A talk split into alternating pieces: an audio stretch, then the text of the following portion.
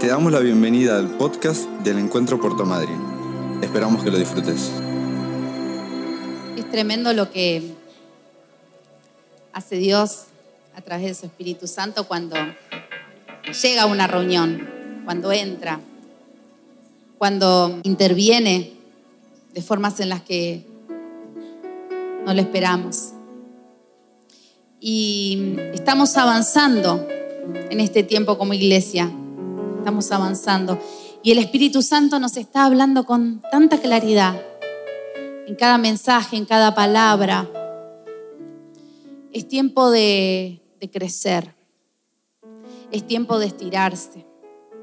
Y en ese proceso estamos cada uno de nosotros, desde el primero hasta el último. El domingo pasado, cuando Pablo estaba terminando su mensaje, leyó un versículo que mm, a mí me sacudió.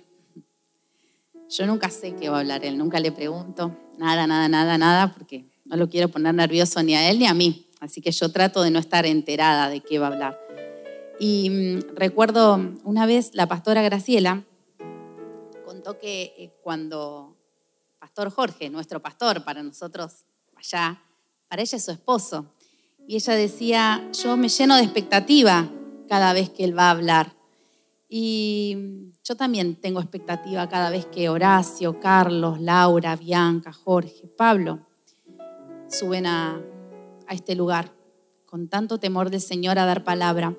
Y esta semana, eh, como todos saben, venimos de vacaciones y el Señor nos ha ministrado a cada uno en, en particular y nos ha hablado a cada uno en particular. Y todas mis vacaciones el Señor me habló sobre la fe. Pablo termina su mensaje, o casi lo termina, con una pregunta de Jesús. En Lucas 18, 8, voy a usar muchas versiones distintas, así que esta es la PDT. Jesús dice, les aseguro que Dios hará justicia rápidamente para defenderlos. Pero cuando el Hijo del Hombre venga a la tierra, ¿encontrará aquí gente que crea en Él? Otra versión dice, ¿encontrará fe en la tierra?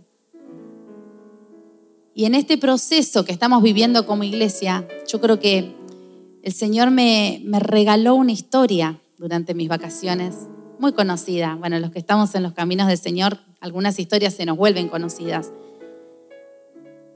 Pero porque a pesar de que sea conocida, no significa que no sea valiosa para este tiempo, para mí.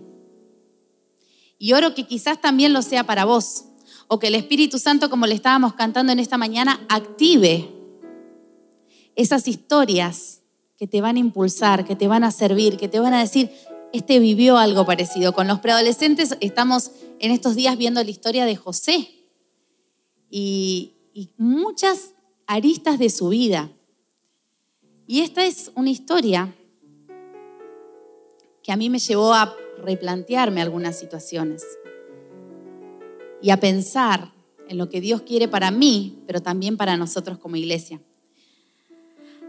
Pero estoy pensando en todas las cosas que en este tiempo a nosotros nos causan inseguridades.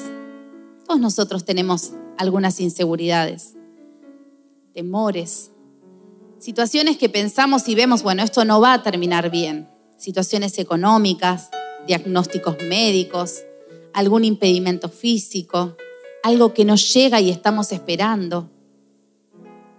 Y va pasando el tiempo y hay cosas que parece que no, no se concretan y nuestro corazón las anhela. A veces las situaciones se vuelven tan fuertes, tan fuertes. Por eso yo recién le pedí al Espíritu Santo que Él nos hablara. Porque a veces parece que todo el entorno y toda la situación nos está hablando. Y es tan fuerte lo que la situación y la circunstancia nos está mostrando que parece que la voz del Espíritu Santo se acalla, queda un lugar, no la podemos escuchar, porque estamos mirando esa situación y porque estamos escuchando esa situación. Por eso titulé este mensaje completamente seguros y al final les voy a contar por qué lo puse así. Completamente seguros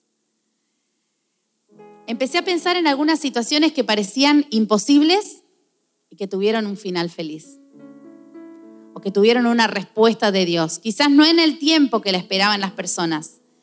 Y yo soy muy de imaginarme las historias, ustedes lo saben. No voy a entrar en detalle en ninguna de ellas porque no terminamos más, ¿no? Pero yo me imagino eh, el apuro de la gente cruzando el Mar Rojo, ¿no? ¿No se imaginan esa gente como desesperada por si el mar se les cerraba a último momento? Cosas que parecen imposibles, pero para Dios no. Anoté algunas, poquititas. No es la historia que les voy a contar. Un pueblo que vaga por el desierto, de repente sale de Egipto, llevan un poco de comida y empiezan a andar y empiezan a andar y se acaban las provisiones.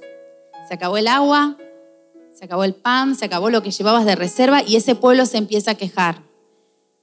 Ah, listo. Limitación, no hay comida. Abrís la heladera, no hay comida. Mirás tu cuenta, no hay plata para comprar. Limitación, hay una limitación. Sin embargo, el Señor transforma un agua amarga en agua dulce y potable. Manda maná del cielo, manda codornices.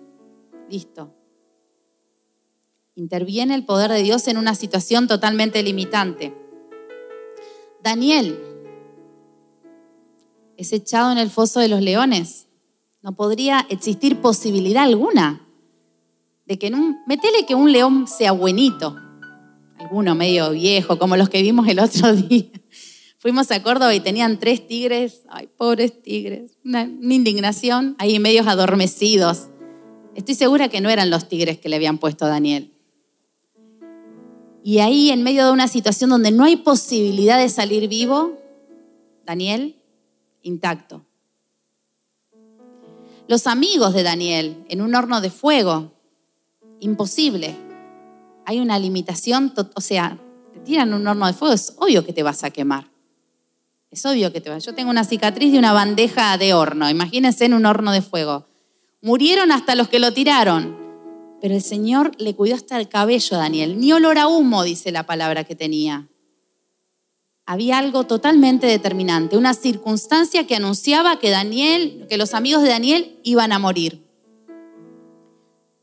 Pero eso no ocurrió, porque Dios intervino en el medio. Un pueblo, 40 años en un desierto, caminando, caminando, caminando, hasta que llegan a las murallas. Imposibles, imposibles de vencer, imposibles de romper. Y Dios les da una estrategia y esas murallas caen. Limitante físico, tremenda muralla, ¿cómo la vas a derribar? Dios se encarga. En la historia anterior, no te preocupes, Dios se encarga. Dios detiene el sol y la luna por pedido de un hijo de él. Señor, pará, pará, pará, parame el sol ahí que todavía no terminamos. Listo, dice Dios, te paro el sol. Hasta la naturaleza puede cambiar el Señor. Una mujer se queda sin su hijo, su único hijo. No lo había pedido, pero el profeta se lo había anunciado. Su hijo muere. Limitación total, ya está. De la muerte no se vuelve. Pero cuando ella ve esta situación, sale corriendo a pedirle ayuda al profeta. Y cuando el profeta se apoya sobre ese niño, su cuerpo recobra vida. Tranquilos, Dios se encarga. Un mar se abre en dos. Un arca inunda la tierra y Noé y su familia se salvan. ¿Qué podemos ver? Que en medio de cualquier circunstancia adversa, donde hay algo que es imposible de solucionar, ahí tenemos un Dios que se mete y cambia la historia para sus hijos, para los que ama. Y ese es el mensaje más importante. Podemos estar completamente seguros de que la situación quizás nos esté mostrando que está todo mal, todo mal, todo mal que parece que esto no tiene solución. Nadie escapa del fuego, nadie escapa de los leones, nadie escapa de un ejército que te viene persiguiendo. Pero cuando Dios interviene, todo lo cambia, todo lo transforma. Tenemos un Dios que es capaz de cambiar cualquier tipo de realidad y la tuya no va a ser una excepción. Tu realidad no es una excepción para Dios. Pensá por un segundo. ¿Cuál es la situación en tu vida hoy que está necesitando esa intervención de Dios?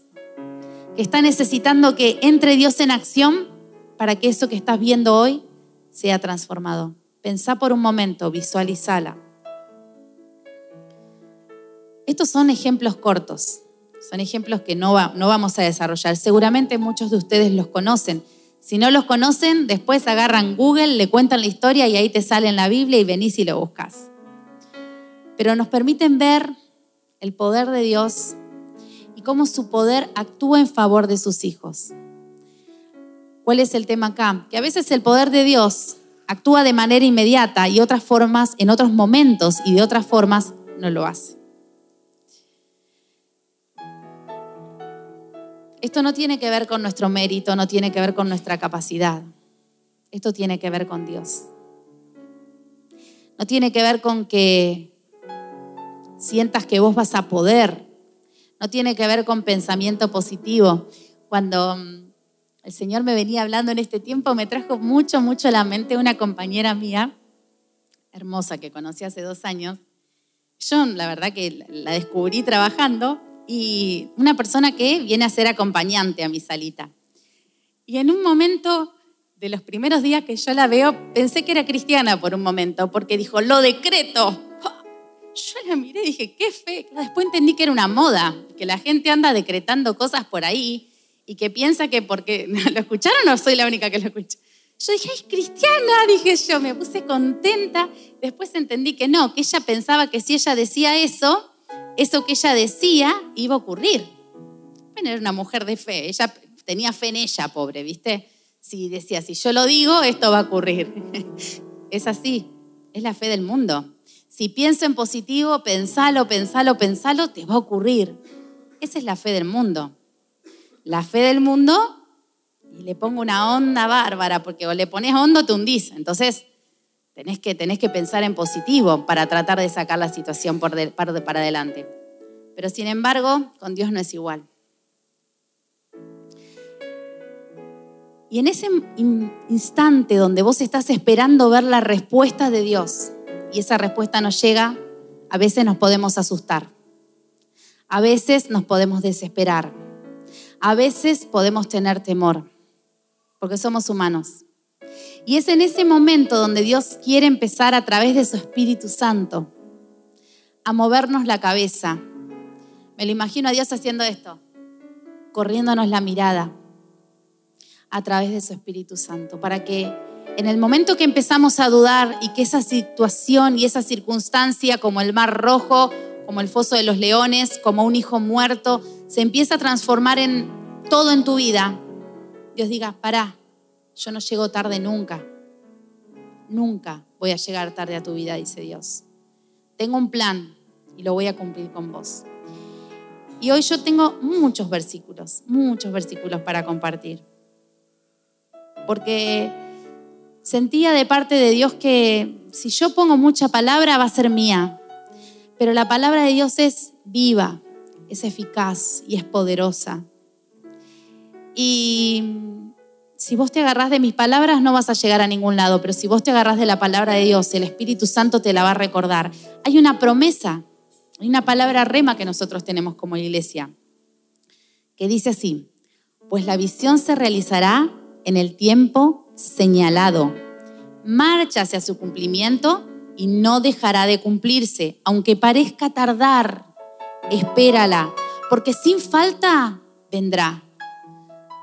A veces parece que tarda, tarda, tarda, pero marcha a ella, marcha, hacia la promesa, aferrate de la palabra de Dios, estudiala, repetila, escribila, cargátela en tu bolsillo, metela en tu auto, pegala en tu baño, que tu cabeza empiece a responder esa palabra y no al temor. Porque cada demora de Dios, cada entretiempo de Dios, cada silencio de Dios es un proceso que Él está obrando en nosotros. En nosotros como iglesia en este tiempo, pero en nosotros en nuestra vida también. Mientras Dios está trabajando en vos, está obrando en tu carácter, está obrando en tus emociones, está siendo una persona firme, te está haciendo una persona confiada, En cada proceso de Dios podemos dar testimonio, podemos ser de bendición a otros. Yo siempre cuento cuando me, toca escuchar algún testimonio que, que no me ha tocado vivir, duros testimonios, historias fuertes. Yo sé que nadie más que esa persona que vive ese proceso con Dios va a poder ser de bendición a otra persona. Yo no podría entender a una persona que sufrió una enfermedad que yo no sufrí. Yo no podría consolar de la misma forma que una persona que tuvo una pérdida significativa y que sabe lo que es esa pérdida. En cada proceso que vivimos, el Señor trabaja en nosotros, trabaja en nuestro carácter. Venimos trabajando con una palabra, venimos desarrollando una palabra. ¿Cuál es? ¿Cuál es? Recompensa. ¿Y la palabra que nos dio nuestro pastor en dónde está? Mateo 7:7. Sigue pidiendo y recibirás lo que pides. Sigue buscando y encontrarás. Lo vamos a repetir cada día hasta que lo recordemos todos. Sigue llamando y la puerta se te abrirá.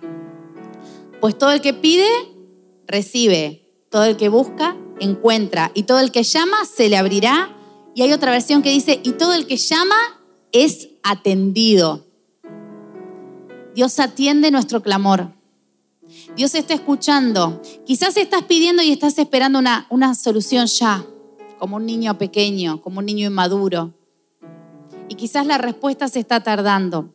Pero el Señor en este tiempo nos quiere llamar a ser constantes, a ser fieles, a ser persistentes, a no bajar los brazos, a seguir peleando. Recién cantábamos, así yo lucho mis batallas. No son solo mías, porque tenemos un Dios que las está peleando por nosotros.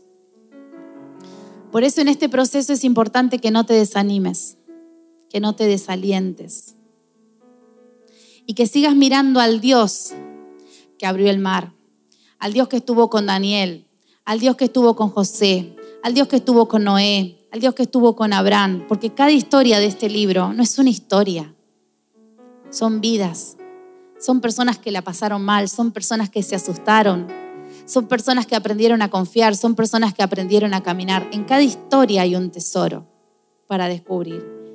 Cada historia tiene algo que ver con nosotros. Porque cuando vos te metes acá adentro, no salís igual nunca. Hay algo que el Señor tiene para vos. Hebreos 10:23 dice, mantengamos firme la esperanza que profesamos. Firmes en la esperanza. Porque fiel es el que hizo la promesa. Él es fiel. Primera Tesalonicenses 5:24 dice, el que lo llama es fiel y así lo hará. No depende de mí, él es fiel, Él lo va a hacer. Hebreos 12.2 dice, pongamos toda nuestra atención en Jesús. ¿En quién? En Jesús. Tu atención tiene que estar centrada en Jesús. Tu atención tiene que estar puesta en su poder. Y hoy no te hablo de los milagros de Jesús porque son mis favoritos y siempre vuelvo, por eso fui a historias del Antiguo Testamento. La Biblia está llena de milagros de Jesús y yo los he contado muchas veces, por eso hoy elegí ir para otro lado. Mira lo que él hizo. Poné tu atención en Él, en su poder, en sus milagros, en sus maravillas. Y su palabra dice, y cosas aún mayores. Esta semana escuchaba una prédica vieja del pastor Jorge y hay algo que dijo que me encantó. Dice, entendimos que la Biblia no era el techo. Yo dije, ¿qué vendrá? No es el techo, porque hay una promesa, cosas aún mayores. O sea que si Jesús hizo cosas tremendas, la palabra trae una promesa. Y yo decía, ¿qué cosa aún mayor podrás, podré hacer yo? ¿Qué cosa aún mayor podrás hacer vos? Es una promesa, la tenés que tomar. Cosas aún mayores que las que hizo Jesús, vamos a ser sus hijos. Dice, pues de Él viene nuestra confianza. ¿De quién viene nuestra confianza? De Él, no de mí. Yo no puedo confiar en mí soy humana, fallo, me enojo, me entristezco, empiezo a dudar. Yo tengo puesta mi confianza en Jesús, todo lo cambia. Y Él es quien hace que confiemos cada vez, escuchen esta versión, dice, más y mejor. Si yo pongo mis ojos en Jesús y no en la situación, si yo pongo mis ojos en Jesús y no en mis capacidades, cada día voy a confiar más y mejor. O sea que tu fe no es siempre la misma. Tu fe se desarrolla, tu fe crece, tu fe mejora. Y este es el desafío al que el Señor nos llama como iglesia. a llenarnos de fe y hacer que cuando pedimos, cuando llamamos, cuando golpeamos y estamos buscando, nuestra fe se desarrolle cada día más, cada día más fuerte, cada día una fe mejor. Para que la próxima vez que atravesemos por una situación podamos decir, Señor, sé que estás conmigo, tengo mi atención puesta en vos, tengo mis ojos puestos en vos. Esta situación no me va a desencajar, esta situación no me va a desestabilizar, esta situación no me va a hacer caer. Estoy firme mirándote a vos. Reconoce por lo tanto que el Señor tu Dios es el verdadero Dios, el Dios fiel que cumple su pacto de generación tras generación y muestra su fiel amor a quienes lo aman y obedecen sus mandamientos. Deuteronomio 7:9. Dios no es un simple mortal para mentir y cambiar de parecer. ¿Acaso no cumple lo que promete ni lleva a cabo lo que dice? Números 23:19. Dios siempre está dispuesto a ayudarnos. Él es un Padre cercano. Dios es nuestro refugio y fortaleza, dice Salmo 46. Él siempre está dispuesto a ayudarnos en los momentos difíciles. ¿Estás pasando un momento difícil? La palabra de Dios dice, yo estoy dispuesto. Yo estoy dispuesto a ayudarte. No estás solo, no estás sola. No sientas la soledad. Por eso es importante que te aferres a sus palabras. Señor, vos me dijiste que estás dispuesto a ayudarme. Vos me dijiste que no tenga miedo aunque la tierra sufra cambios, aunque las montañas se precipiten al fondo del mar, aunque rujan los mares, aunque las montañas tiembles, el Señor Todopoderoso está con nosotros. Y yo decía, no quisiera ver todo eso, ¿no? Pero qué susto. Las montañas temblando, la tierra conmocionada, aún en medio del día más catastrófico, aún del día más difícil de tu vida, que seguramente has tenido días difíciles. Ahí el Señor dice, yo soy tu refugio. Vení, escóndete, escóndete acá. Yo te cuido. Afuera está la tormenta, pero podés estar seguro en mí. El Señor Todopoderoso está con nosotros. El Dios de Jacob es nuestro refugio. Porque todo lo que es nacido de Dios vence al mundo. Y esta es la victoria que ha vencido al mundo. ¿Cómo termina? Nuestra fe. No es Romina, no es Nico, no sos vos, es la fe. Y la fe viene por el oír qué cosa? La palabra de Dios. Es tiempo de volver a la palabra. Es tiempo de volver a sentarte, a mirarla, a estudiarla, a memorizarla. Esta semana tuve unos tiempos muy hermosos con el Señor. Y, mientras esto, tener la posibilidad de estar de vacaciones y dedicarnos horas que por ahí en el año uno no tiene tanto tiempo y en cualquier momento del día, hace que uno disfrute tanto la palabra.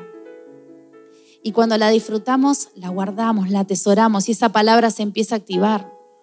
¿Querés llenarte de fe? Empieza a leer la Biblia. En tiempo y fuera de tiempo, tu fe se va a volver más robusta, más fuerte y mejor. Y ahora sí, la historia. La historia de una familia que todos conocen. La historia que yo leí, estas vacaciones mías, estaba centrada en una mujer. Hoy la vamos a hacer entre los dos. Es la historia de Abraham, la van a encontrar en Génesis 15. No la voy a leer toda, son como 80 capítulos. Vamos a hacer como un, un paseo ahí. Vamos a hacer un paseo. No, vamos a empezar un poquito antes. En Hebreos 11, Dios llama a Abraham y presenta a Saraí, su esposa.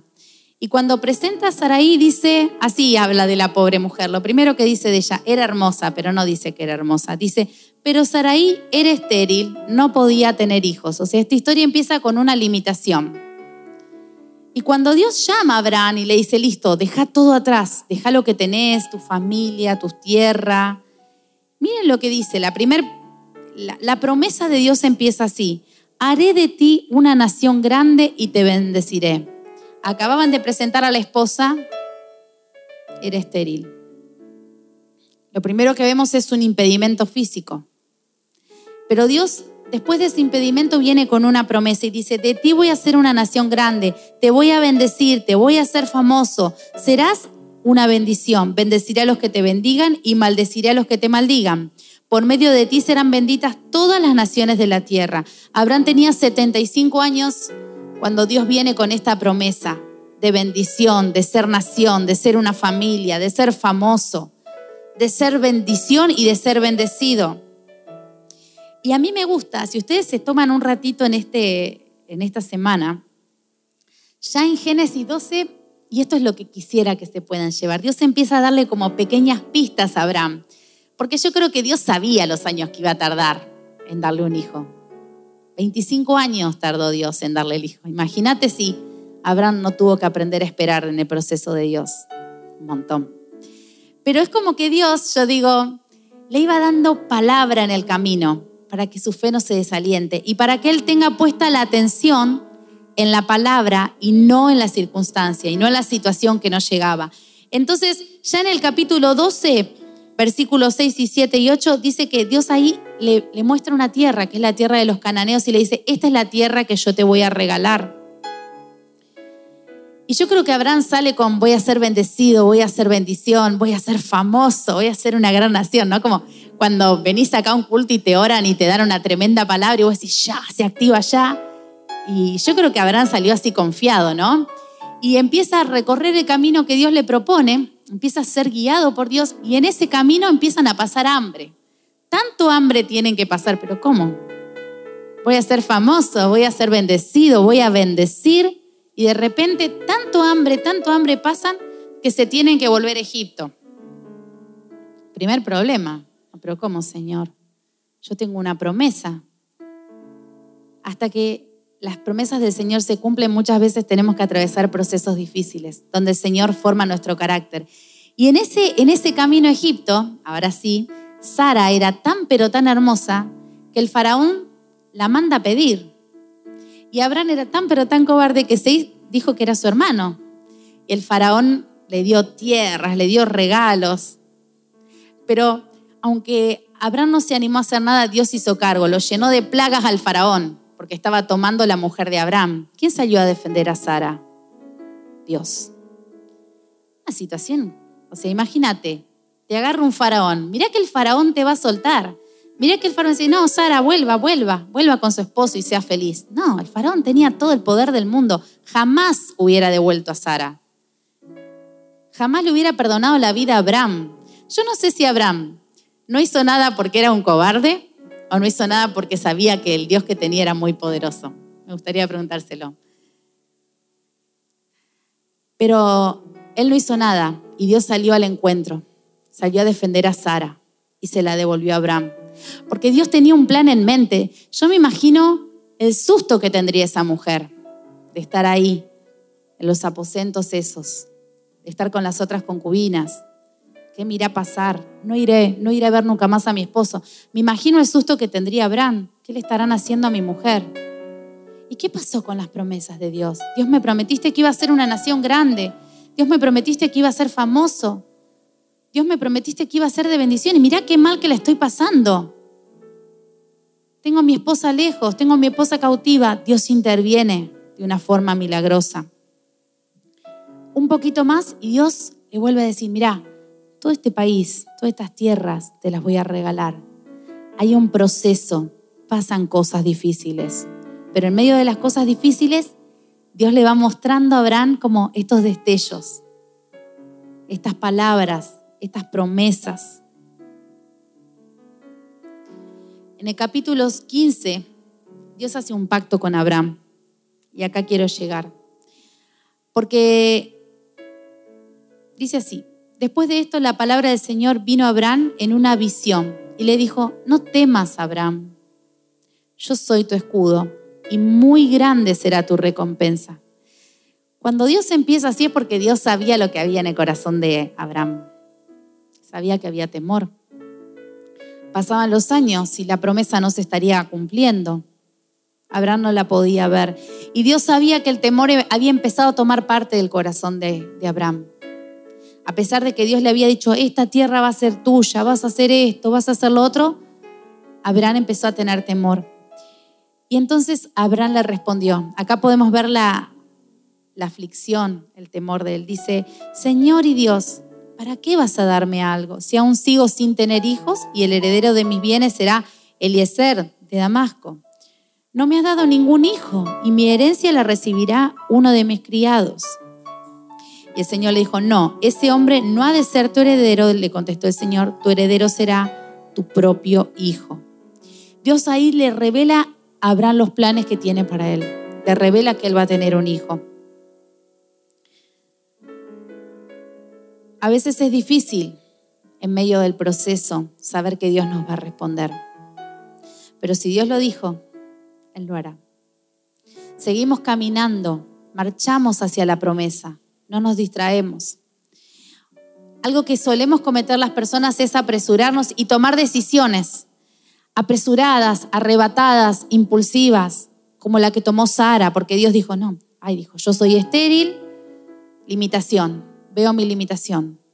Dios le prometió a este hombre una nación. Le dijo que iba a tener su propio hijo. Conmigo va a ser imposible, dijo Sara. Porque mi cuerpo dice que yo no puedo tener hijos. Entonces le ofreció a su esclava. Tremendo problema después. Nació un hijo. Ella lo despreciaba. Cuando nos queremos meter para ayudar a Dios, cuando nos queremos poner como los salvadores de las situaciones que no vemos llegar, metemos la pata. Tenemos que aprender a esperar confiadamente, aunque la promesa tarde, el Señor la va a cumplir. Y llega el tiempo de Dios, el tiempo llega. Cuando Abraham tiene 99 años, Dios le dice, listo, voy a confirmar mi pacto.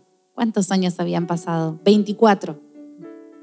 24 años de Abraham con días buenos y días malos. 24 días de Abraham esperando en la promesa de Dios, pero llegó el día de que esa promesa se activara. Había llegado el momento que Dios había preparado. Y Dios le dice, voy a confirmar mi pacto, si vos vivís en mi presencia y si vos sos intachable. Y te voy a cambiar tu nombre.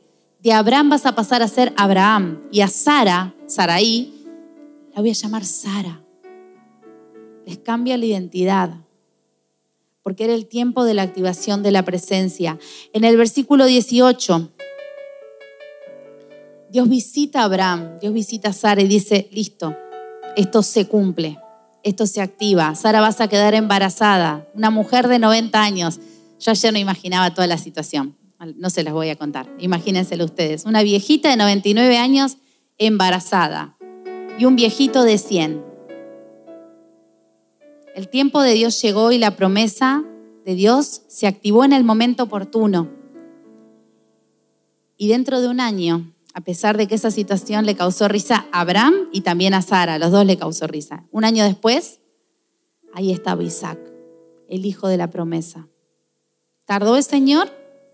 Sí, tardó. ¿Fue rápido el proceso? No lo fue. Pero hay algo que Dios hizo en ese proceso. Cuando vio que Abraham se empezaba a asustar, le dijo, contá el polvo. ¿Lo podés contar? No. Así va a ser tu generación. Así va a ser tu descendencia. Así van a ser tus hijos. ¿Quién? ¿Míos? ¿Con una esposa estéril? Contá las estrellas. ¿Las podés contar? No. Así van a ser tus hijos. ¿Quién? ¿Míos? Mi esposa es estéril.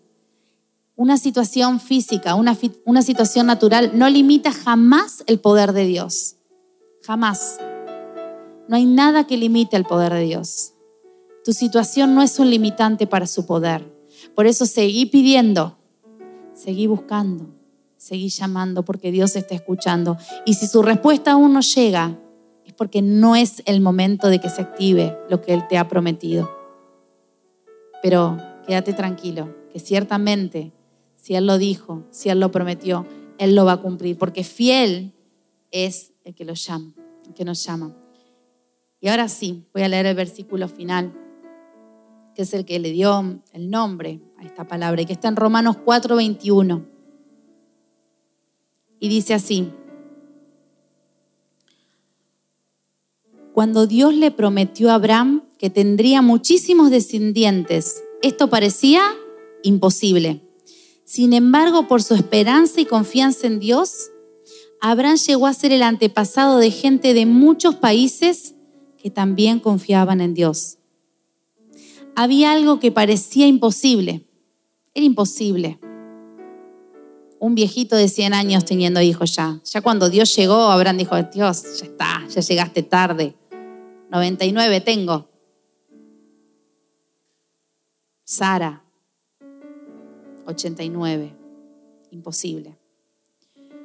Sin embargo, por su esperanza y confianza en Dios. Yo creo que este es el tiempo de que nosotros activemos nuestra esperanza y nuestra confianza. Porque no es lo mismo que pedir por pedir que pedir confiados. No es lo mismo pedir porque estoy pidiendo que pedir con esperanza que pedir ilusionado, que pedir diciendo, Señor, yo te lo estoy pidiendo, pero yo sé que vos estás a cargo de esta situación y yo sé que en su momento vos me lo vas a dar. Yo te lo voy a seguir pidiendo hasta que llegue ese momento, pero no me voy a distraer, no me voy a interponer a tu voluntad. No voy a meter la pata, yo voy a esperar, Señor. Sé que hay una respuesta para mí. Y dice, aunque Abraham tenía casi 100 años y sabía que pronto moriría, nunca dejó de confiar en Dios. Yo me lo imagino a Abraham el día que, salía triste de su casa y miraba el polvo. Y miraba el polvo y decía, cierto, Dios, no tengo que seguir dudando. Así van a ser mis descendientes. La noche que salía triste porque veía que la promesa no se cumplía, miraba las estrellas. Cierto, Señor. El Señor le iba recordando en las estrellas, en el polvo, en las tierras, lo que Dios le había prometido. Había usado recursos naturales Dios para que cuando Abraham por algún momento dudara, volviera su atención y dijera, ciertamente la promesa de Dios conmigo se va a cumplir. Y aunque sabía que su esposa Sara no podía tener hijos, nunca dudó de que Dios cumpliría su promesa. Al contrario, su confianza era cada vez más firme y daba gracias a Dios. Abraham estaba completamente seguro de que Dios tenía poder para cumplir su promesa. Por eso Dios lo aceptó. Yo quiero que mi corazón sea como el de Abraham y que yo sea una mujer que está completamente segura de que Dios tiene poder para cumplir lo que nos prometió. Para eso es necesario tener una fe más firme, una fe más fuerte, una fe que crece, una fe que pone los ojos en Jesús. Te pido que te pongas de pie. Cerra tus ojos un minuto y quiero que juntos nos apropiemos de este versículo. Vamos a cambiarle el nombre al versículo 21. Dice Abraham, yo voy a decir Romina, vos pensá tu nombre. Clelia estaba completamente segura de que Dios tenía poder para cumplir su promesa. Mariela estaba completamente segura de que Dios tenía poder para cumplir su promesa. Mica estaba completamente segura de que Dios tenía poder para cumplir su promesa. Ale estaba completamente segura de que Dios tenía poder para cumplir su promesa. Poné tu nombre, decilo. Yo, Señor, estoy completamente seguro de que vos tenés poder para cumplir tu promesa en mí. Señor, yo estoy completamente seguro de que vos no vas a llegar tarde.